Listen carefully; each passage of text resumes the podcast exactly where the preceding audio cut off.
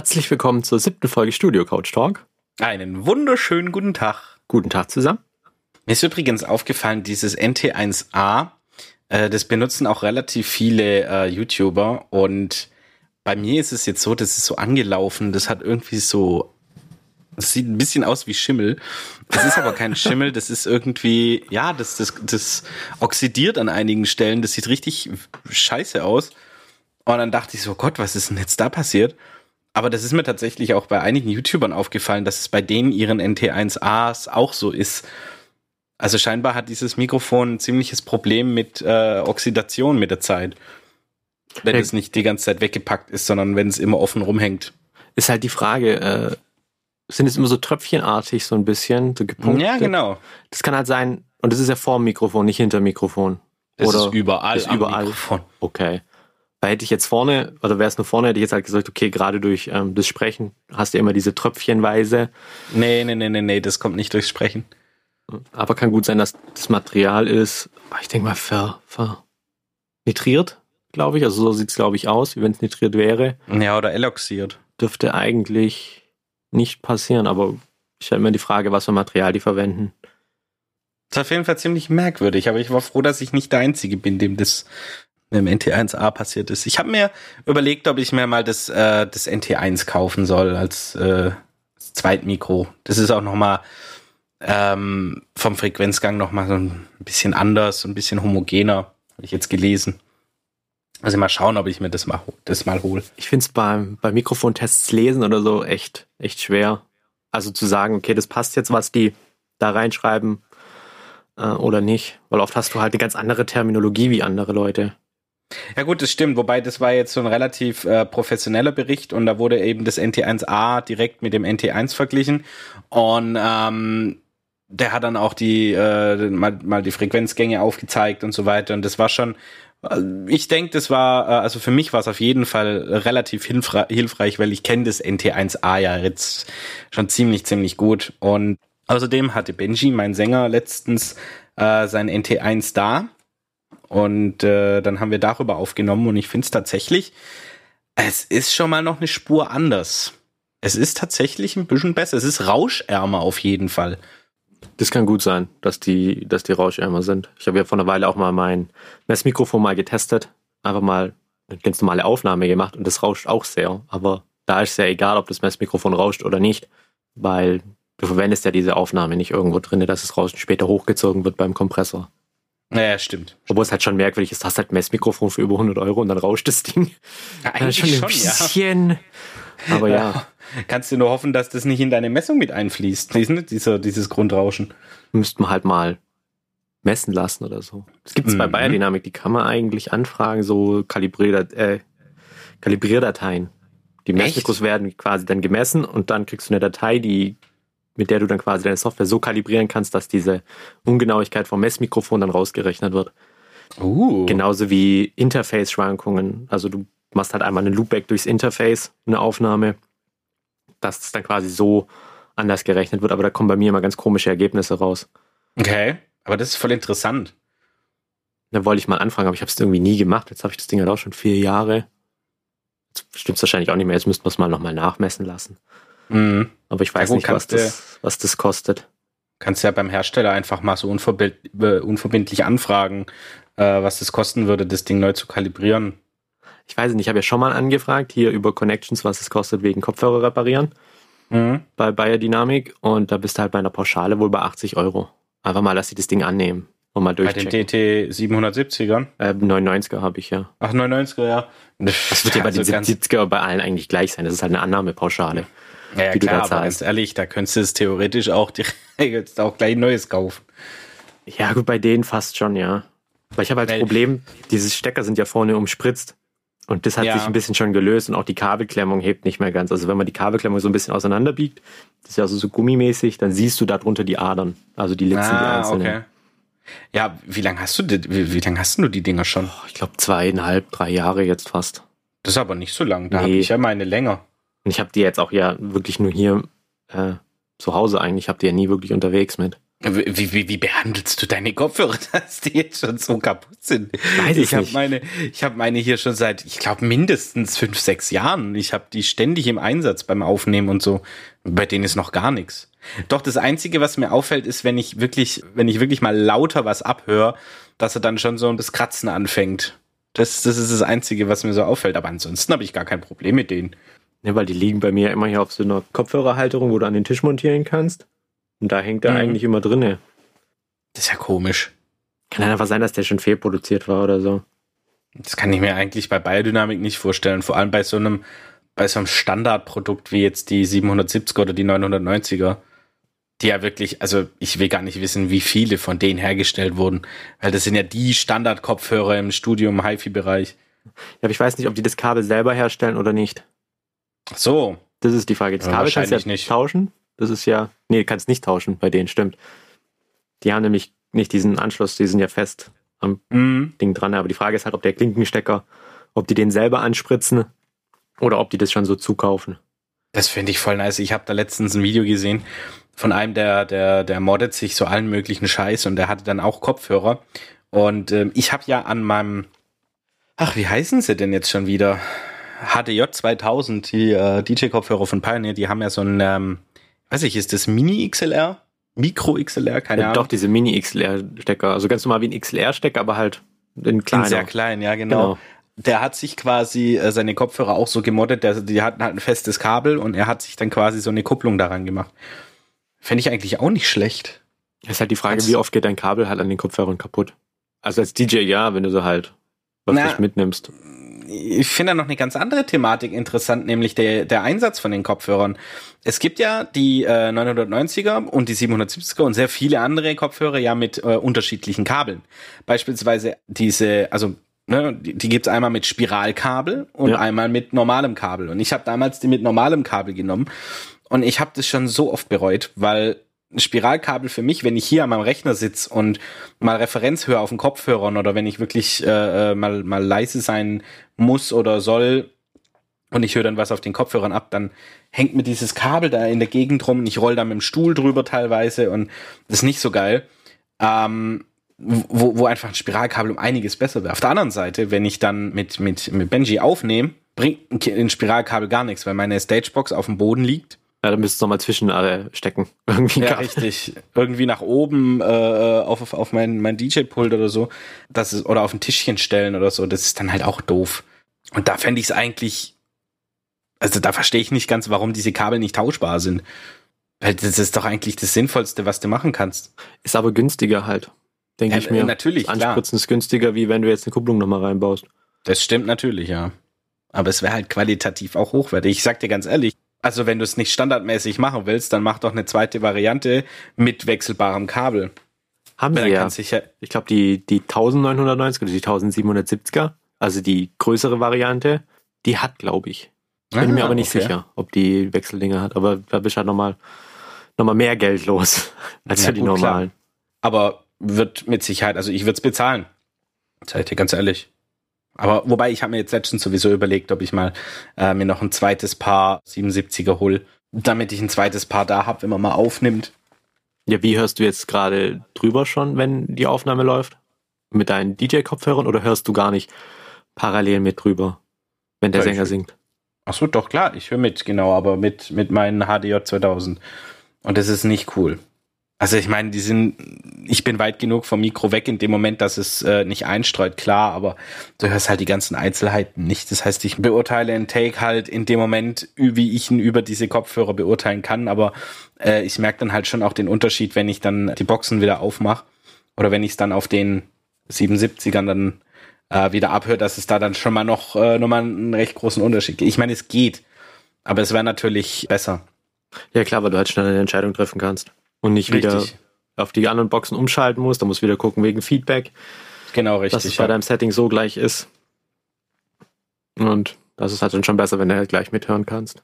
Mhm. Was mir letztens so Witziges passiert ist, oder was heißt Witziges passiert ist, ich hatte es ja in der ersten Folge, hat man es ja davon mit ihr Ableton Zeitleiste, dass man ja immer nur die Beats anschauen kann, also immer nur die, die Takte sieht. Jetzt habe ich letztens ja die Folge geschnitten und schaue so unten hin, auf einmal sagt, steht da was dran von 40 Minuten oder so, also 40 Doppelpunkt irgendwas. So, hä, mhm. ist das jetzt neu, dass es die Zeit anzeigt? Weil ich habe ja bei mir halt automatische Updates installiert. Mhm. Kam da was Neues, gar nichts mitbekommen? Oder woran liegt es? Habe ich mal Bilder angeschaut von Ableton, also von alten Versionen. Das war schon immer da. Also man hat schon immer eine Zeitanzeige, die ich bloß einfach jahrelang nie gesehen habe. Dass die quasi nicht Alter. oben ist, sondern unten ist. Also da ist oben die Anzeige für die Beats und unten die Anzeige für die Zeit. Oh nein! richtig dämlich. Ja, richtig, richtig professionell. So. Mhm. Wow. Aber gut, das stimmt. Eine DAW ohne SMPTE ist irgendwie... Äh Ziemlich komisch. Ja, du kannst unten dann noch die Zeit einstellen, ob Bild, ob 60 FPS, ob 28, irgendwas FPS. Du kannst unten noch alles einstellen, was du willst. Oh Gott. Aber immer nur oben geschaut. Ja, ich hab das nicht. Wie kann man das jahrelang übersehen? Ich weiß es nicht. Es ist wie mit der Butter im Kühlschrank. Wir haben keine Butter mehr. Kaufst dir eine, aber du hast noch. oh je, oh je. Aber gut, ja. Äh, es gibt so viele Funktionen in FL Studio, die noch unentdeckt sind. Also äh, man lernt nie aus. Gerade in solchen Programmen. Ich meine, jetzt sowas zu übersehen, okay, das ist schon hart. ist hart. Aber dass wir jetzt zum Beispiel so eine Funktion noch gar nicht kennt, die es aber schon lange gibt, man wundert sich immer, warum geht es nicht? Und es geht halt doch, aber man weiß die Funktion einfach noch nicht. das passiert tatsächlich sehr, sehr häufig. Wir haben heute, haben wir eigentlich Themen wirklich? Also so. Ähm, du hast ein paar aufgeschrieben, ja. Führung in Gruppen ist sowas. Oh. Ähm, kennst du das in WhatsApp oder so? Jemand fragt was oder fragt was, ähm, wann soll man sich treffen oder man sollte sich mal wieder treffen oder so. Mhm. Und dann schreibt keiner, wann man sich treffen soll, wer dabei ist, wo man hingehen kann. Sondern es geht dann immer ewig her, irgendeiner fragt was und keiner antwortet wirklich drauf.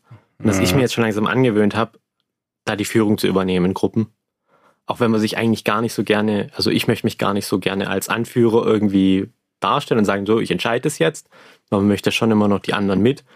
Aber ich glaube, meistens sind die Leute dankbar, wenn du die Rolle des, des Anführers übernimmst und dann einfach sagst, hey, okay, wir können da und da hingehen, um die und die Uhrzeit, wer ist alles dabei? Mhm. Wem sagst du das? ich, ich, bin der Vorstandsvorsitzende von unserem Verein und muss mich seit sieben Jahren genau mit diesem Thema rumschlagen weil es einfach, ja, ich, ich, ich verstehe dich da total. Es ist, ich, ich hatte das Gespräch letztens erst mit jemandem darüber. Es gibt ja auch immer diese Leute, die, wenn du dir was fragst, dann so, ach, mir ist egal, sag du. Wo ich mir denke, Alter, ich habe dir gerade gesagt, wir machen, was du möchtest. Mir ist egal, sag du. So, wo, woher kommt es, dass, dass, dass die Leute irgendwie heutzutage alle keine, ich, ich will es jetzt ein bisschen härter sagen, keine Eier in der Hose haben zu sagen, ey, okay, wenn der mir eine Über Entscheidung übergibt, dann treffe ich auch eine. Weil ich, ich weiß nicht, ich habe irgendwie das Gefühl, die Leute zerdenken das dann immer und, und machen sich da Gedanken über irgendwelche möglichen Konsequenzen, so von wegen, oh, der könnte von meiner Wahl dann ja enttäuscht sein und bla.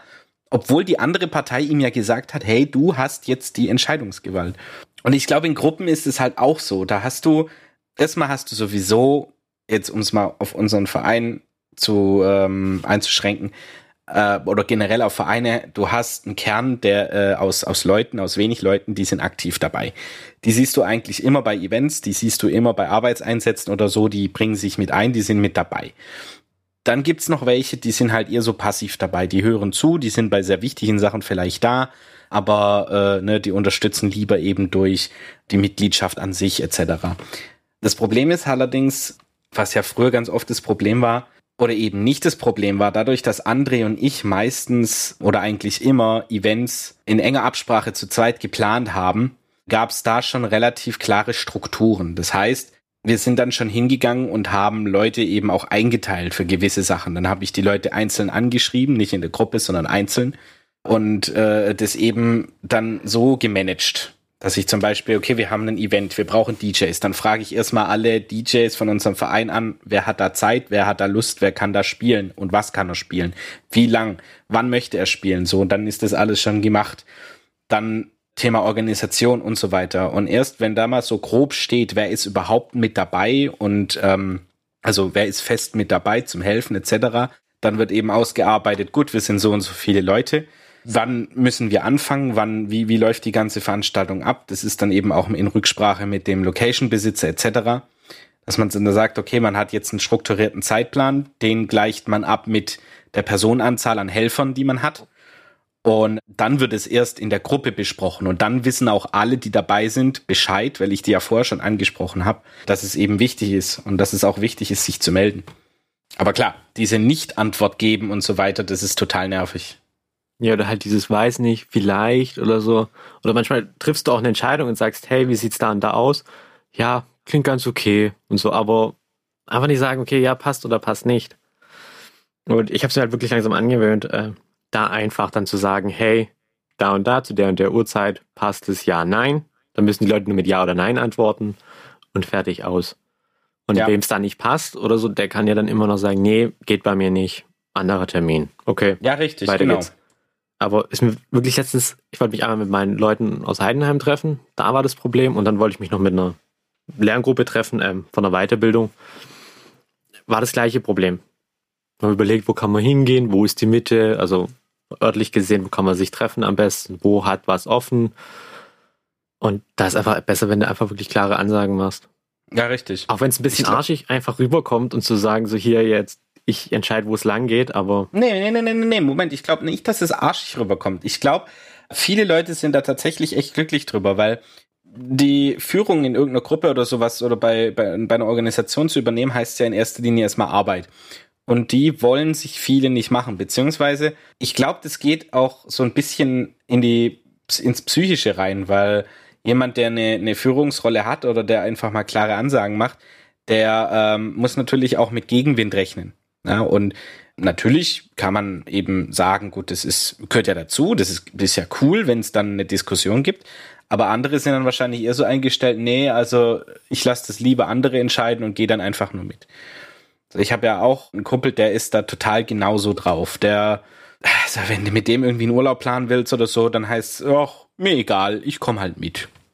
So, ist mir egal, wo wir hingehen und hin und her, da würde da gar nichts mitplanen, aber kommt halt dann mit. Finde ich nicht cool. Aber in dem Moment, wenn es dann heißt, okay, wir wollen jetzt unbedingt in den Urlaub oder sonst irgendwas, dann organisiere ich das eben. Ja, dann, oder wir haben jetzt beispielsweise auch einen André, der organisiert da auch immer mit und äh, da funktioniert es auch. Oder auch mit dir du brauchst halt einfach immer ein paar Leute, die die Nägel mit Köpfen machen. Und wenn du halt in einer Gruppe bist, wo die Leute eher so passiv sind in ihrer Rolle, ah, gut, dann musst du halt hingehen und sagen, Leute, wir kommen sonst auf keinen grünen Zweig. Hier habt ihr drei Termine, hier habt ihr zwei Locations, die sind schon angefragt, da hätten wir auch Platz. So und so. Und wenn dann meistens kommt ja irgendwie einer oder zwei, die dann sagen, ja, passt für mich, das und das. Oder sagen, an dem und dem Datum kann ich nicht. Gut, dann fallen die schon raus und dann kommst du am Schluss auch meistens auf ein Ergebnis. Und dann passt es dann. Genau, du kommst auf ein Ergebnis, aber einer muss halt die Rolle übernehmen. Absolut. Und entweder machst du es selber oder es macht halt jemand anders. Aber die meisten warten, glaube ich, wirklich drauf, dass es jemand anders macht. Einfach, mhm. ah, klar, wegen der Arbeit. Wenn du sagst, okay, du kümmerst dich drum, dann musst halt du auch reservieren und sonstiges Zeug besorgen. Oder du kannst mhm. es ja dann auch immer noch mal abdelegieren. Das gäbe es ja auch noch die Möglichkeit. Richtig. Und du hast halt die Verantwortung da dafür. Mhm. Und ich glaube auch wirklich, das ist so eine Sache, wo sich halt viele Leute nicht zutrauen, so die Verantwortung dann für was zu übernehmen. Wobei es ja jetzt nur, nur ein Treffen ist. Also man geht ja nur irgendwo was essen. Das ist ja jetzt nichts Weltbewegendes. Ja, klar. Das, das stimmt. Anders wird es halt dann bei Veranstaltungen oder so, wo wirklich dann an dem Tag auch alles passen muss. Und da bin ich einfach nicht der Typ, der, das, der, der dann irgendwas einem Zufall überlässt. Und dann kriegt man das ja auch immer mit. Also der André ist für die technische äh, äh Organisation. Wir beide gucken, was bauen wir für, für eine Bühne, was haben wir für einen Bühnenaufbau, das, die Planung, Strom etc., Sicherheit und so, das macht meistens André. Ich kümmere mich dann derweil um, um so Sachen wie, wer legt überhaupt auf, wie ist unser Zeitplan, den, äh, also für, für die DJs dann kommt ja noch so viel mehr dazu. Ne? Dann kommt ja noch dazu, wie sieht's aus mit der Location, wo bauen wir was auf. Das machen wir meistens auch zu zweit, gehen davor in die Location oder schauen uns Bilder an. Dementsprechend planen wir logischerweise auch unsere Aufbauten. Wo kommt der FOH hin, die Bühne, wie wird's aufgebaut? Dann hast du eben alles schon mal das ganze Technische und irgendwann geht's dann nur ums Organisatorische. Also wie viel Zeug brauchen wir tatsächlich dann jetzt aus dem Lager? Wie lange dauert es ungefähr aufzuladen? Okay, mit so und so viel Personen ist es in der und der Zeit geschafft. Dann brauchen wir die Zeit, um dahin zu fahren. Dann müssen wir dort aufbauen. Und, und das gibt's dann halt auch alles nochmal zu planen, immer unter dem, äh, unter der Rücksicht, wie viele Personen hast du überhaupt zum Helfen anwesend und wie stark sind die Personen bei der Hilfe. Ne? Es gibt ja Leute, die haben da technisch überhaupt nichts mit zu tun, die sind einfach nur Träger und tragen das Zeug rum und das sind natürlich nicht ganz so stark wie jemand, der sich mit Technik so auskennt, dass es zum Beispiel auch aufbauen kann, etc. Und dann geht's halt los und dann wird eingeteilt. Und dann gucke ich meistens, dass ich für die ganzen Aufgaben, die es an so einem Abend gibt, auch jemand habe, der das Ganze übernehmen kann. Dann gibt's dann jemand aus dem Verein, der baut das DJ-Equipment auf, während André äh, und ich und äh, während André und so sich eher um die technische Sachen kümmern und ich eben auch mit Anlage und Lichttechnik und so weiter, dann kümmere ich mich meistens noch drum, eben seit wir angefangen haben, das alles zu recorden, dass auch genug Kameras da sind, dass die aufgebaut sind, dass die auch zur richtigen Zeit dann auch laufen, dass der Audiorecorder läuft und so weiter und aufgebaut ist. Äh, und dann halt noch die ganzen anderen äh, organisatorischen Sachen. Wer hockt an der Kasse? Wie lang hockt er da? Haben wir Security? Was machen die? Wie ist der Ablaufplan vom Abend? Haben wir eine Gästeliste? Und so weiter und so weiter. Das sind halt alles so die ganzen Sachen, die du erstmal selber konzeptionierst, klar. Und dann natürlich aber auch, du versuchst ein Team zusammenzustellen von Leuten, denen du vertraust, wo du weißt, die können das. Und da habe ich bemerkt, es ist sinnvoll, denen einen festen Plan für so einen Abend in die Hand zu drücken, so ein Konzept, dass die ganz genau wissen, wie läuft's ab. Und dann läuft's. Du hast schon wieder sehr viel geredet. Ich weiß, ich merk's gerade. ich find's einfach nur witzig. Das ist fast schon auch so ein Running Gag. Oh nein, wir haben das Bier vergessen. Egal. Oh, warte. Ah. So. Ich habe letztens drüber nachgedacht, dieses ganze Thema Gewinnspiel. Also gerade auf Instagram und so werden ja massenweise Gewinnspiele gemacht, die ja eigentlich hauptsächlich jetzt noch da dazu da sind, um Likes zu generieren, Follower zu generieren, Likes zu generieren. Mhm. Und du kannst aber eigentlich kein wirkliches Gewinnspiel für deine Fans machen, in dem der Fan einen guten Vorteil hat oder auch wirklich was bekommt, wenn du halt so diese Gewinnspiele machst, wie dass es teilen müssen oder halt liken müssen. Also das ist ja dann, darum geht's ja eigentlich bei dem Gewinnspiel. Richtig. Liken, teilen, verbreiten, dass höhere Masse ist. Aber mit jedem, wo du es ja quasi teilst, um dran teilzunehmen, verringerst du ja deine Wahrscheinlichkeit, was zu gewinnen. Weil es ja wieder andere sehen, die dann mitmachen können. Stimmt. Und dass du eigentlich quasi dann immer als Fan quasi ja den Nachteil hast. Du kannst mhm. aber auch nicht anders machen für deine Fans, weil sonst würde das Gewinnspiel dir ja wiederum nichts bringen. Das ist richtig. Ist ein bisschen eine Zwickmühle. Ich kann es auch sagen, hier, kauf meinen Song aufs, äh, auf, auf äh, Beatport und schick mir den Kaufbeleg dann per Mail oder so und dann äh, hast du dich beworben. Allerdings ist es, glaube ich, dann auch wieder unzulässig oder ich weiß es nicht. Ist halt kacke, weil man müsste sich quasi ein Gewinnspiel einkaufen. Aber auf der anderen Seite hilft sie natürlich, du hast einen Verkauf dann auf Beatport. Genau. Du kaufst dir dann quasi so wieder ein. Also es ist ja nicht immer ein Kauf-Gewinnspiel. Mm, ja, stimmt. Entweder hast du ja was von der Marke oder du kriegst was von dem Sponsor, mhm. das du dann wieder weitergibst oder irgendwelche, gut, meistens Gutscheine, die werden ja dann aber eher weniger gewinnspielmäßig, die werden ja meistens so rausgehauen, hier immer so 20 Prozent mhm. oder ich habe 10 Prozent Gutschein für euch rausgeschlagen. Das ist genauso wie mit Praktika damals, 20 Prozent auf alles, außer Tiernahrung. Also, ja, wofür? Boah, da habe ich letztens, ich weiß nicht, ob es Hornbach war oder welche Werbung, es war so witzig. Auch so eine Werbung, so wie jetzt spannende 1,5 Prozent auf Kabelbinder. also so richtig, richtig humorvoll, das halt diese, diese Prozentdinger genommen und du hörst es einfach nur so. 1,5 Prozent auf Kabelbinder. So, yeah, darauf habe ich gemacht. Hardcore nice, ey. Kabelbinder kosten jetzt statt einem Euro 50 einen Euro 49. Ja. Aber oh, die Werbung war wohl nicht so gut, dass ich mir merken konnte, welcher, welcher Laden das war. Ich glaube, es war Hornbach oder es war Tom. Ja, siehst du, hat es ja wohl glaub, nichts gebracht. Nee, ich glaube, es war Hornbach. Ich weiß es nicht, aber es hat nichts gebracht, ja. Aber die Werbung ist im Kopf geblieben, weil richtig gut einfach nur. Da fällt mir gerade auf, wie viele Baumärkte es überhaupt gibt. Obi, Hornbach, Tom, Glo Globus. Globus? Ja, das ist so ein komischer Baumarkt, keine Ahnung. Aber ich dachte tatsächlich, als ich den Punkt Gewinnspiel gelesen habe, du meinst solche Sachen wie ähm, Contests. Ah, stimmt. Nee, das habe ich nicht gemeint, aber darüber können wir auch reden. Contest. Das ist auch so eine Sache, wo ich ich sehe die eigentlich immer so mit einem ja, eher eher negativ als positiv. Weil bei den, also sagen wir mal, bei 90 bis 99 Prozent aller Contests geht es im Grunde einfach nur um die Fanbase. Da geht es einfach nur darum, dass jemand gesucht wird, der eine große Fanbase hat. Um zum Beispiel, wenn du jetzt, es geht um einen DJ-Gig auf irgendeinem Event, dann nimmst du, dann machst eine Ausschreibung für einen Contest, wo Leute abstimmen sollen. Das heißt, der, der die meisten Abstimmungen hat, hat höchstwahrscheinlich rechnerisch die, die größte Fanbase und wird damit für dieses Event wohl mehr Besucher ziehen. Das heißt, gut, die geben halt hier jemanden irgendeinen DJ-Slot, aber Hauptsache, aber nicht, weil der irgendwie krass auflegt, sondern halt, weil der irgendwie Leute mitbringt. Und das finde ich tatsächlich immer sehr, sehr schade, weil ich finde, bei so einem Contest sollte es eigentlich wirklich meiner Meinung nach um das Musikalische gehen. Da soll es darum gehen, wie legt er auf, wie geil ist sein Set, das er eingereicht hat. Klar, du musst es irgendwie bewerten lassen. Aber da fand ich beispielsweise den Nature One Contest zu toll.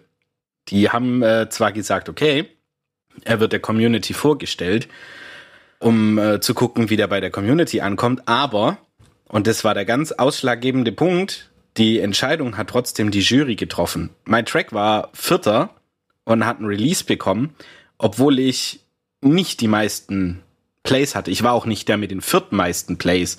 Ich hatte, glaube ich, die siebtmeisten oder so. Also da waren noch ganz andere vor mir, die aber trotzdem nicht gewonnen haben. Und da finde ich es dann wieder richtig, richtig cool, solche Contests.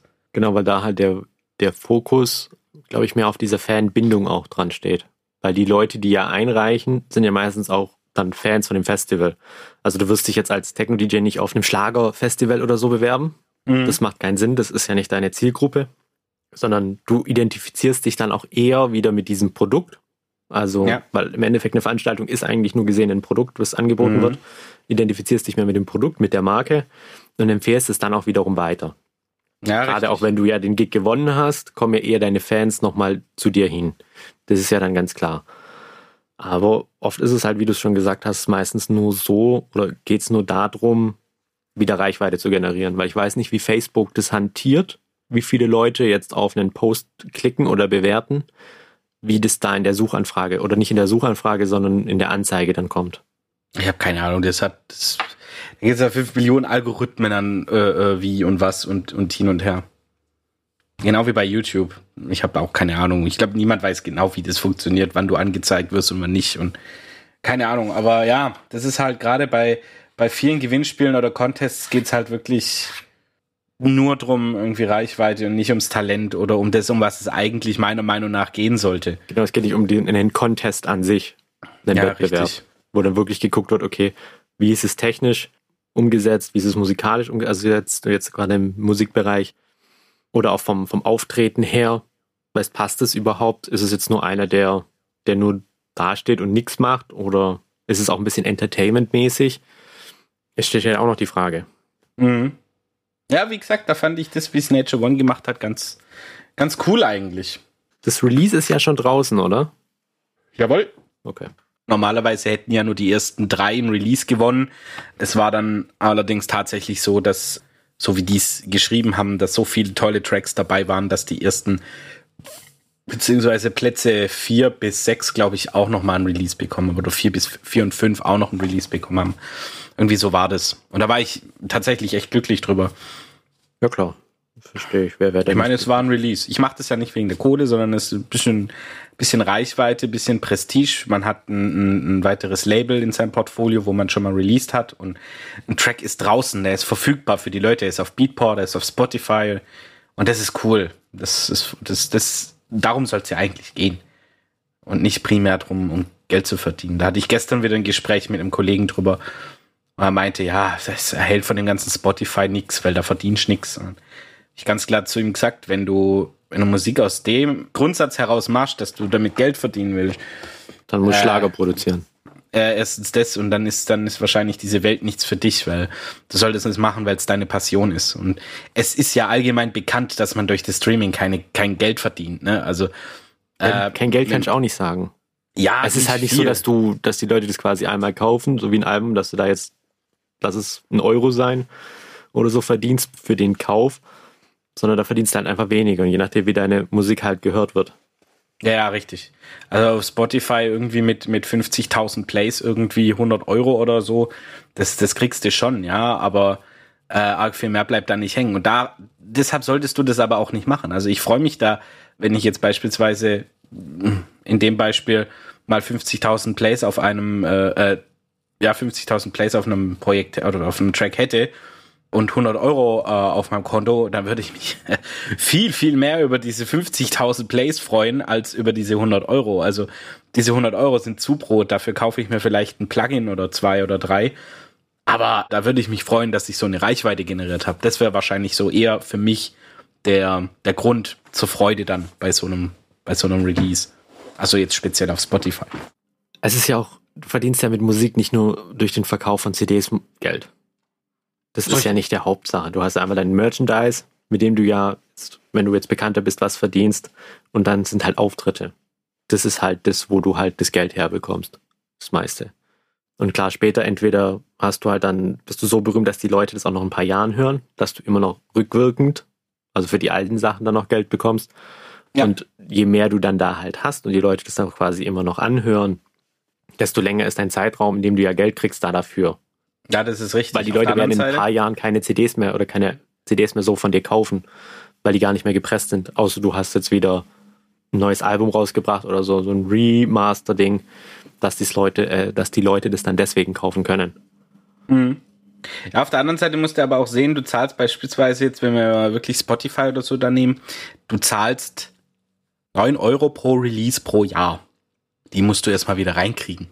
Ja, klar sagen wir mal, es sind so, sagen wir mal 10 Euro. 10 Euro, da brauchst du auch schon irgendwie, wie viel brauchst du denn da? 10.000 Plays, 5.000 Plays, irgendwie sowas. Und als jemand, der wirklich klein ist, ist das nicht zu schaffen. Also da musst du dir halt immer die Frage stellen, was lohnt sich jetzt mehr? Lohnt sich jetzt mehr zu sagen, okay, ich habe mein Sach auf Spotify, die Leute können es hören und ich zahle da halt Monat, äh, im Jahr Geld dafür? Oder will ich wirklich Geld damit verdienen. Und wenn du wirklich Geld damit verdienen willst, dann ist Spotify wahrscheinlich das Falsche für den Anfang. Da machst du lieber eine äh, Kleinserie an CDs oder so und, und, und versuchst die selber zu vermarkten. Was natürlich auch schon schwierig ist und du musst dann auch viel in Vorkasse. Ja klar, du hast das Geld, die Geldsache hast du halt immer. Es ist egal, ob du jetzt quasi im Spotify hast. Und die Frage ist auch, wie groß dein Backkatalog halt allgemein ist, wie viele Lieder du jetzt da hast. Das sind so mhm. zwei Lieder, die 20 Euro, dann kannst du drin lassen. Da hat beispielsweise dieser Finn Kliman extrem gut gemacht. Ich bin ja ein Riesenfan von dem Mann. Das ist wirklich ein Selfmade-Typ, der auch echt gute Mucke macht. Ich mag auch dem seinen Stil, den er produziert, macht tatsächlich auch 90 Prozent selber und ist einfach unfassbar durchsichtig, dieser Mann. Also unfassbar offen und, und korrekt und sagt, was er meint. Das ist total cool. Und er hat so gemacht, er hat ein Album, er wollte ein Album produzieren. Er hat einfach gesagt, gut, Album ist fertig. Hier könnt ihr das vorbestellen. Natürlich hatte er eine größere Community auf YouTube. Oder konnte man einfach das Album vorbestellen. Und dann war diese Zeit der Vorbestellung vorbei. Und dann hatte der ne, XY, Anzahl XY und so viele hat er dann auch produzieren lassen. Einmal. Und dann hast du eben das vorbestellt, hast drei, vier Monate gewartet, dann wurden die ganzen Dinger produziert und so weiter und es kam dann zu dir nach Hause und du hattest das Album und es wurde keins mehr verkau äh, mehr produziert als verkauft wurde. Und das ist halt extrem nachhaltig und auch extrem risikoarm für dich selber, weil, wie gesagt, du produzierst nur so viel, wie du verkaufst. Das heißt, die Kosten hast du theoretisch schon gedeckt, bevor du überhaupt die erste CD verkauft hast. Genau, das ist ja das Prinzip von Crowdfunding und Kickstarter. Ja. Also, dass du auch im Vorfeld sagst, du fängst gar nicht mit der Albumproduktion an, wenn du einen gewissen du Betrag, Betrag nicht, nicht hast. Ja. Genau. Kann halt dann passieren, wenn es halt doof läuft oder so, ja, dass du dann halt das Geld nicht zusammen hast für die Produktion. Ja gut, aber dann ist es halt so. Genau. Also das habe ich mir tatsächlich auch schon ein paar Mal überlegt, da selber mal so eine, so eine EP oder sowas zu machen und das dann auch eher im Vorfeld versuchen zu finanzieren. Ist halt schwierig, klar. Müsste man sich mal überlegen, wie das genau funktioniert, wie man dann auch die Vermarktung macht. Und man lohnt sich jetzt sowieso im Moment noch nicht. Da brauche ich erstmal eine, eine, eine viel größere Reichweite. Aber für die Zukunft wäre das auf jeden Fall mal interessant, sowas. Klar, gibt ja genug Sachen so, Ähm, entweder halt Crowdfunding gibt's ja, Kickstarter gibt's, äh, GoFundMe gibt's glaube ich, aber ich glaube, das ist eine Spendensache, das ist keine so projektbezogene Sache. Was ist also, denn eigentlich auf YouTube gibt's ja immer diese Patreons, wo viele YouTuber immer erzählen. Genau, das ist ja auch so. Das ist, auch das ist aber ein Abo-Modell, das ist ein bisschen anders. Ah, okay. Das ist mhm. quasi, du kannst da verschiedene Sachen anbieten, so Abos, so entweder so für 5 Dollar oder so sagen wir für 5 Euro. Dann kriegen die jetzt extra Content, also Videomaterial, was nicht auf YouTube gestellt wird, so Outtakes oder so können sie sehen. Oder sie kriegen spezielle Sachen schon im Vorfeld. Mhm. Oder so gerade so bei Minecraft Texture Packs gibt es das ja oft. So Realistic, ja, dass du die ja dann unterstützt und dann kriegst du quasi die Sachen, so Wallpaper oder so und, und lauter so Sachen, je nachdem, was für ein Abo-Modell du halt dann quasi anbietest. Mhm. So ist es aufgebaut. Und da kannst du ja verschiedene Abo-Modelle dann machen, so Basic, Gold, Premium. Und dann unterstützen die Leute dich halt quasi so mit Abo.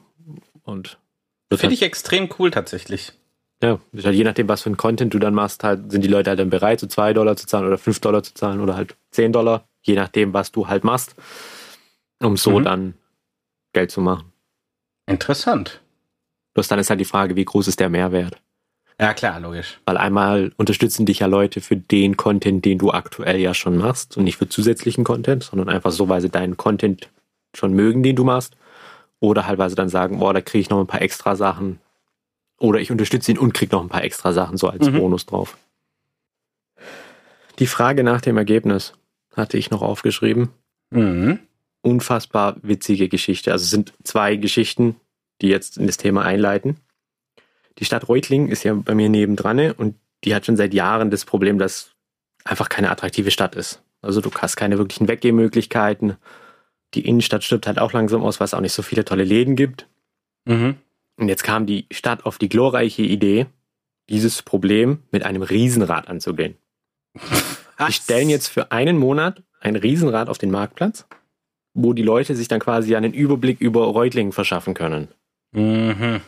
So nach dem Motto, dieses Riesenrad zieht die Leute an, dass die Leute nach Reutlingen kommen und dann hier halt weggehen oder irgendwas machen. Und mhm. das ist mhm. halt an Ergebnis vorbei. Komplett. Zweite Geschichte, auch Reutlingen, du wirst dich schlapp lachen. Reutlingen hat ja auch das Problem, eigentlich noch ein massiveres Problem wie Stuttgart, was Feinstaub angeht. Mhm. Die haben eine, also eine, eine Doppelfahrstraße in eine Richtung, also zwei Fahrbahnen und rechts nebendran ist halt gleich dieses Messgerät. Mhm. Und jetzt kamen die auf die glorreiche Idee, um Dieselfahrverbote zu verhindern. Wir sperren diese eine Straße ab, dass die Autos nur noch auf einer Straße fahren. Jetzt haben die wirklich eine Lichtanlage installiert mit einem Pfeil links rüber und dann einmal gesperrt dass die Leute auf die linke Spur fahren und es ist wirklich 100 Meter lang, wo du nicht auf dieser einen Spur fahren darfst und danach darfst du wieder auf beiden Spuren fahren. Damit du weiter vom Sensor weg bist oder was? Genau. Aber ah. die Anzahl an Autos, die da vorbeifahren, bleibt eigentlich ja die gleiche aus. Die Leute sagen, sie haben keinen Bock da vorbeizufahren und fahren andersrum. Oh Mann. Aber so wird das Problem halt angegangen. Also nur versucht, dieses Messwert, dass der halt anders anzeigt, aber die Feinstaubbelastung ist halt immer noch die gleiche. Sie ist halt nur an einem mhm. anderen Ort. Also wo ich das gesehen habe, ich habe gedacht, ich kann nicht mehr. Weil erst siehst du so, okay, du musst zu links, vielleicht wegen Baustelle oder so, mhm. bauen sie vielleicht ein Haus und so. Also nee, da ist nichts. Also die haben die nicht mal abgesperrt. Ich glaube, Busse dürfen da fahren oder so, keine Ahnung. Oh Gott. Aber da gab es dann auch halt, ja, viele sind halt weiter durchgefahren und gab halt dann äh, Strafzettel.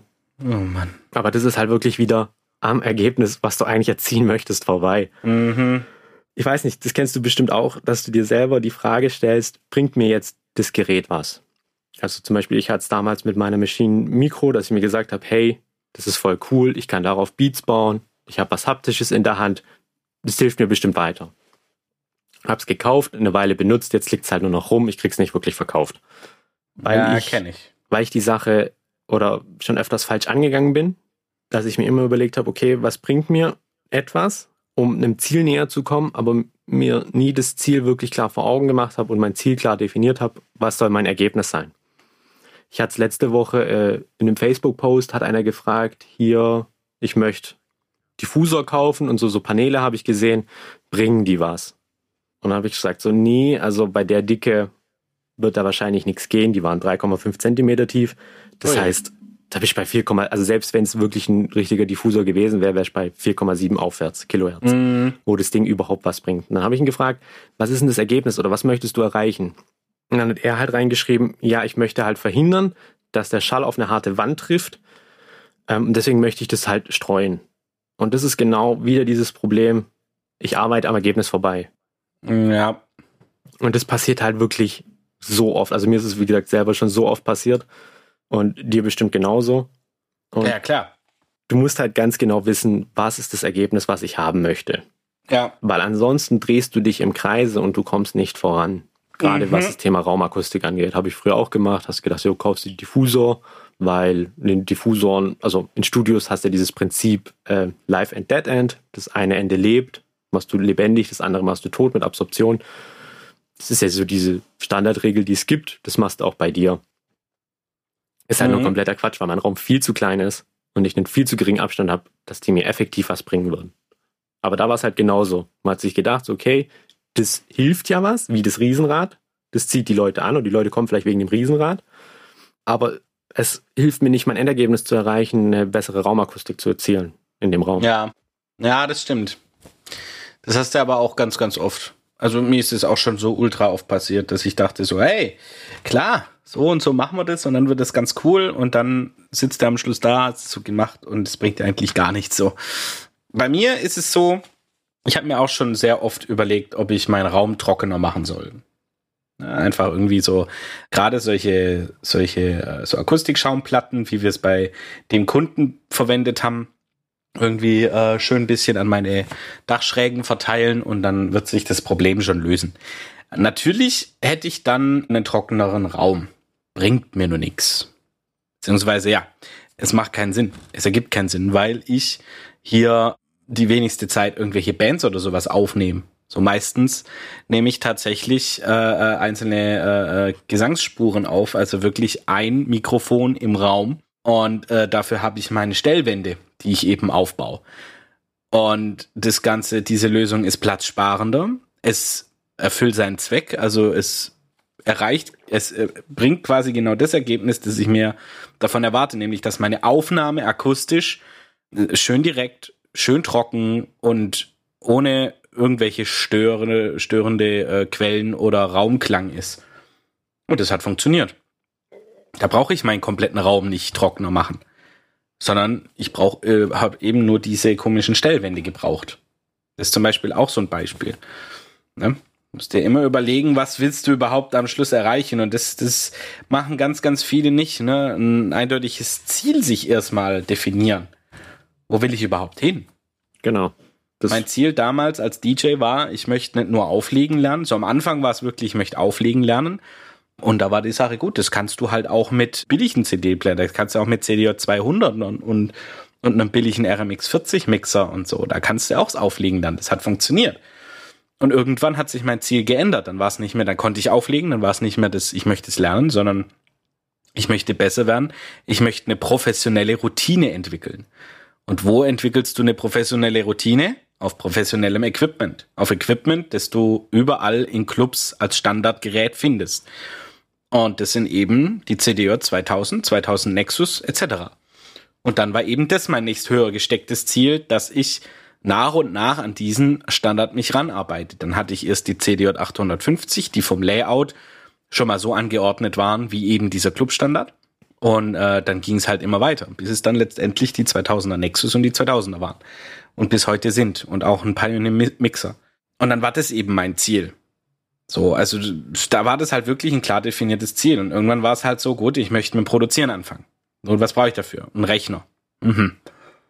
Und was für ein Rechner? Naja, einer, der eben gut genug dafür ist, irgendwie aufzunehmen und damals war es halt auch noch viel mit dem Zocken. Okay. Und dann kam durch das Studium immer mehr dazu, dass ich gesagt habe, okay, ich möchte das Ganze beruflich verfolgen, ich möchte mich da selbstständig machen. Was benötige ich dafür? Gut, ich brauche im Grunde nur Standard-Equipment, das dafür sorgt, dass ich auf einem professionellen Niveau arbeiten kann.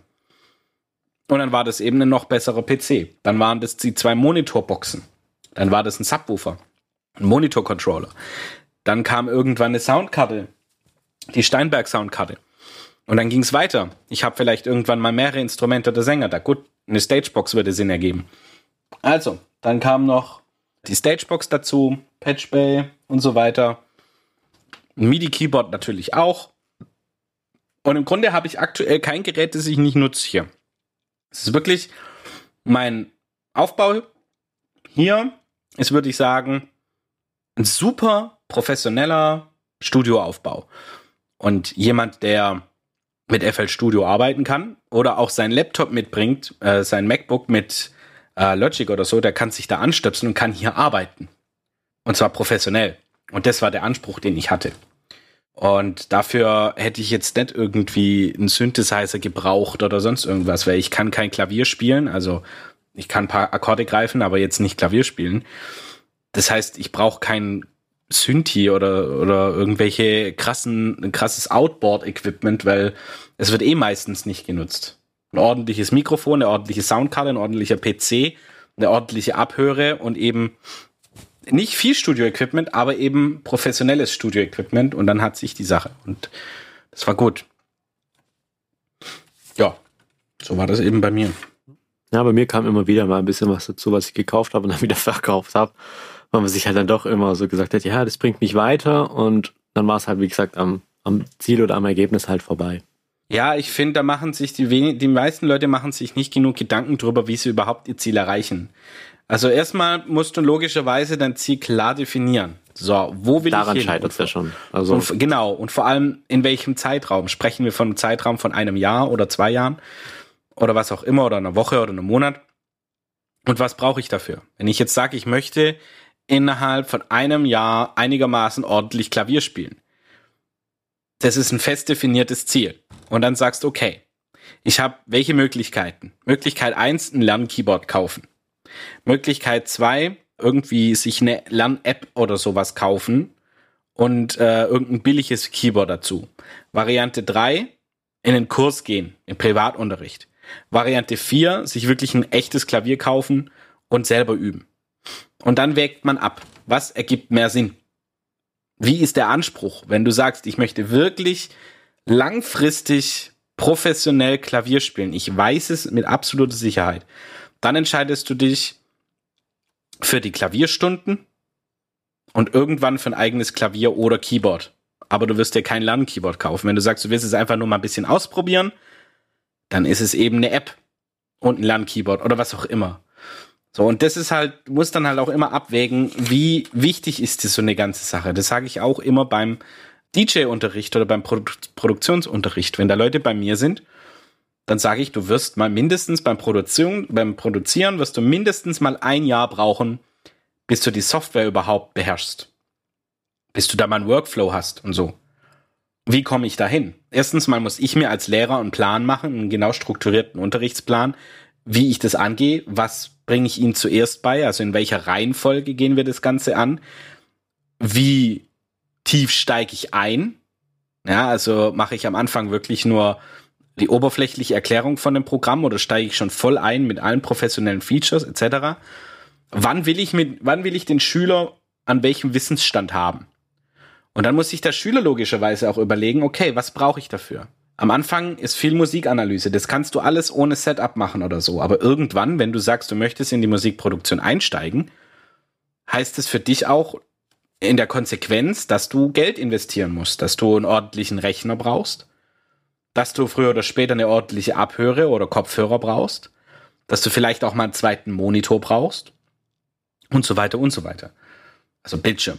Ich wollte gerade sagen, eine Box. Äh, und, und das sind halt so die Sachen, wo man sich erstmal klar definieren muss. Und vor allem, und das ist das, was, was ich am, am, mitunter am wichtigsten finde, ist, dass man sich jemand sucht, der wirklich Ahnung von einem Thema hat, professionell ist, dem man da vertrauen kann und da einfach nachfragen. Weil das kommt so oft vor, dass man sich verhaspelt und dann irgendwo feststeckt mit irgendwelchen YouTube-Tutorials, die einen überhaupt nicht weiterbringen, weil vieles böses Halbwissen da drin äh, drin steckt und dann äh, muss man es früher oder später aufgeben, wenn man sich komplett verhaspelt hat.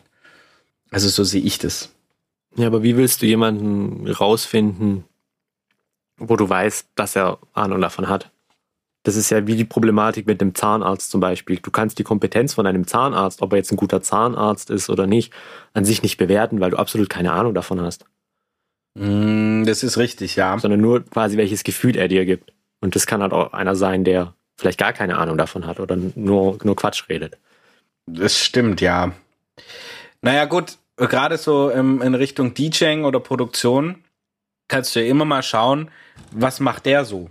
Wie ist der unterwegs? Beziehungsweise was hat der für einen Werdegang? Wenn jetzt da zum Beispiel einer ist, der das studiert hat und dessen Produktionen extrem professionell klingen, der auch schon ein paar Releases hat und auf Spotify ist beispielsweise. Redest du gerade von dir? kannst du davon ausgehen, ja, dass diese Person auch Ahnung von dem hat, was er, was er, was er erzählt. Wenn du jetzt irgendwie an so einen, äh, an jemand rangehst, der irgendwie auch nur einen Rechner oder einen Laptop und eine Logitech-Anlage und so bei sich rumstehen hat und sagt, er ist Musikproduzent und macht irgendeinen Schmuh, dann kannst du davon ausgehen, dass der wahrscheinlich nicht ganz so viel Ahnung haben wird, beziehungsweise dass er auch noch sehr am Anfang steht. Also da, da ist halt immer so ein bisschen der gesunde Menschenverstand, sich connecten, sich auch mal untereinander kennenlernen und, und vielleicht auch mal in, in Foren und Gruppen oder so mal äh, schlau zu machen. Und zu schauen, wo sind da die Leute, die, die schon mal was, ja, die einfach professionell unterwegs sind auf einem bestimmten Thema, das ich jetzt äh, lernen will. Vor allem, die Sache ist ja, und da sind wir jetzt schon wieder, nämlich bei Lösung und Problem. Dein Problem sollte eigentlich bei einer Sache, die dich interessiert und begeistert, nicht sein, jemanden zu finden oder jemanden zu kennen, von dem du weißt, dass es beherrscht. Wenn mich Motocross interessiert, dann kenne ich höchstwahrscheinlich gute Fahrer. Dann erkenne ich auch einen guten Fahrer. Ja, wenn, wenn mich Klavierspielen interessiert, dann werde ich höchstwahrscheinlich auch ein paar Klavierspieler kennen, die sehr, sehr gut sind, auch in meinem Umfeld.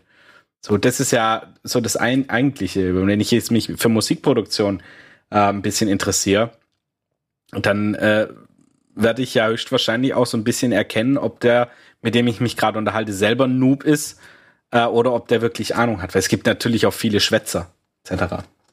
Ja, die gibt's leider. Aber du wirst halt nie was machen können, wirklich. Und das ist halt das Schwere dran, überhaupt zu erkennen. Aber jetzt sind wir ein bisschen mhm. abgekommen vom, vom eigentlichen Thema. Wie gesagt, Zielsetzung ist ja ganz wichtig mit der Smart-Formel. Die hat man ja schon mal. Also das Ziel sollte spezifisch sein, es sollte messbar sein, es sollte realistisch oder ja, realistisch sein, es sollte attraktiv sein oder ambitioniert sein und es sollte halt ganz wichtig terminiert sein. Mhm. Wenn ich mir keinen Zeitraum setze, in dem ich das Ziel erreichen möchte, erreiche ich es nie. Weil Arbeit dehnt sich ja immer auf diesen Zeitraum auf, den es halt zur Verfügung hat. Ja. So. Die Hausarbeit machst du oder die Hausaufgabe machst du auch erst einen Tag vorher. Dann, wenn es halt wirklich notwendig ist. Auch wenn du ein Jahr Zeit hättest. Einen Tag vorher langt. Deswegen sind halt Deadlines auch wichtig. Das stimmt. Und es ist halt wirklich wichtig, sich sein Ergebnis bewusst zu werden oder das Ergebnis, was ich erreichen möchte. Also quasi Ziel und das Ergebnis weil ansonsten arbeite ich einfach nur im Kreis und du wirst nie vorankommen. Ja, das stimmt auch. Ja, ist auf jeden Fall ein unfassbar guter Tipp, diese Smart-Formel. Ich habe das auch meiner Frau erzählt und so, so, hä, warum erzählst du das? Das kennt doch jeder. Ich so, nee, Nein. Sie kann das nicht. Aber das ist, wenn du eine Weiterbildung machst oder irgendwie in dem Bereich, was mit und nur ganz wenig mit Unternehmensführung zu tun hat oder so eine Personalführung, da hast du das immer. Kommt in fast jeder Vorlesung vor. Ich hatte den Vorteil, dass ich mit Micha äh, ein paar Mal an der FH war und auf ein paar Workshops und die mit dem da Vorlesungen geben durfte. Aber äh, und dass ich an der Deutschen Pop dann eben auch als Dozent mal war, da hatte ich schon so ein bisschen, habe ich das schon ein bisschen kennengelernt, ne, wie man jetzt gerade zum Beispiel unterrichtet. Und da ist es ja ganz, ganz wichtig, sich eine Struktur aufzubauen, die Sinn ergibt. Das war am Anfang auch extrem schwer für mich, das mal von der ganz anderen Seite zu betrachten. Weil es ist ja, wie gesagt, auch so, es, es, es gibt ja in dieser, gerade in dieser Musikproduktionswelt so unglaublich viele Begriffe, die völlig selbstverständlich sind, die ganz viele Leute, mit denen ganz viele Leute einfach noch nichts anfangen können, wenn sie noch nie damit was zu tun hatten. Dann wird es halt ultra schwer, erstmal eine gemeinsame Sprache zu finden, die beide verstehen. Und dann je, je nachdem auch auf welchem Level jemand einsteigt, erstmal zu schauen, wie schnell kann ich mit dem den Unterricht machen. Wie schnell kann ich neue Themen angehen? Wie intensiv kann ich Themen ansprechen? Und da ist diese Smart-Formel auch extrem wichtig, weil da brauche ich ein klar definiertes Ziel. Bis wann sollte mein Schüler was drauf haben? Und in welchem, welchem Tiefgang? Was erwarte ich da von ihm? Und was erwartet er von mir? Da war es zum Beispiel auch sehr, sehr hilfreich. Wenn ich sowas gehabt hätte, meine ich. Aber es hat trotzdem funktioniert. Ja. Stellt sich das auch immer so ein bisschen leicht vor, irgendwie Leuten was beizubringen. Das ist aber gar nicht so leicht, weil man muss sich halt komplett umdenken. Man muss ja, ja die Schritte wirklich zerteilen und wie du es gesagt hast, was weiß er schon, was weiß er nicht, wo muss ich ihn nochmal abholen, wo wäre jetzt nochmal eine, eine Wiederholung gut. Einfach ja, das nochmal aufzufrischen, dass man auf dem gleichen Stand ist, weil nicht, dass man losredet und der Zusammenhang dann gar nicht da ist. Das hatten wir, glaube ich, auch schon mal in einer Folge angesprochen. Es ist ja auch manchmal ganz arg so, dass, also bei mir zumindest, dass ich mir bei manchen Sachen gar nicht mehr so bewusst sind, dass ich das überhaupt auch mal gelernt habe. Also, dass es, dass es nicht, für mich ist es vielleicht absolute Grundkenntnis, aber für jemand, dem ich das gerade erzähle, der hört es jetzt zum allerersten Mal und muss irgendwie damit klarkommen. Und da da nicht zu viel zu erwarten, beziehungsweise zu erwarten, dass das halt einfach schon dieses Wissen da ist, dass diese Vorkenntnisse schon vorhanden sind, sich bewusst zu werden, was man eigentlich weiß und wie man dazu gekommen ist, es zu wissen. Das ist tatsächlich auch sowas, das man sich immer wieder bewusst machen muss, wenn man jemandem irgendwie versucht, was beizubringen. Und das ist auch der Punkt, wo ganz, ganz viele immer verzweifeln, wenn sie versuchen, jemand anderem was beizubringen oder zu erklären, weil für die ist es selbstverständlich. Aber diese, gerade diese Selbstverständlichkeit für dieses Wissen oder für die Thematik musst du eben ablegen und versuchen, auf das Simpelste runterzubrechen, um das jemandem nahezubringen. Ja, allgemein ist auch gerade in der Kommunikation so, da gibt's das Paraphrasieren oder Paraphrasieren. Da geht's eigentlich darum, die Aussage des Gegenübers nochmal mit den eigenen Worten wiederzugeben. Mhm. Dann kann, hat der andere nämlich die Möglichkeit, wenn du jetzt irgendwie was falsch verstanden hast, nochmal einzugreifen und sagen so, hey, nee, das habe ich so gar nicht gemeint. Das habe ich so und so gemeint. Und dann kann das mhm. die ganze Zeit hin und her gehen, bis dann wirklich beide von der gleichen Aussage oder vom gleichen reden. Mhm. Und oft ist es halt so, einer sagt eine Aussage, dann sagt der andere wieder was und dann streitet man sich, weil der eine den anderen halt nicht richtig verstanden hat. Ja, oder weil es vielleicht auch nur zu oberflächlich erklärt wurde. Ja, das kann auch passieren. Das ist beispielsweise auch ein ganz, äh, ganz lustiges psychologisches Phänomen, und zwar Gründe. Gründe sind extrem wichtig. Wenn ich jetzt zum Beispiel einem Kind sage, du darfst es nicht, dann wird sich das Kind damit nicht zufrieden geben. Es will einen Grund wissen. Warum darf ich das nicht? Weil, Weil man macht ja halt alles so. aus einem, man macht alles aus einem bestimmten Grund. Es gibt ja Regeln, Gesetze, Gesetzlichkeiten etc. Äh, und das hat und alles ist eigentlich mit einem Grund fundiert. So und wenn ich jetzt einem Kind sage, du darfst es nicht und es fragt, warum und ich sage, weil ich das sag, dann ist für dieses Kind das der Grund. Und aber das ist kein richtiger Grund. Die Leute wissen teilweise gar nicht mehr, was ein richtiger Grund für irgendwas ist. Und das finde ich so erschreckend, weil wenn man sich darüber mal bewusst wird, ist auch ein unheimlich komplexes Thema. Und gerade beim Lernen ist es so unglaublich wichtig, auch einen Grund, einen Hintergrund für irgendwas mitzugeben und nicht einfach zu sagen, hey, in der Produktion arbeitest du so und so und so, weil das so ist.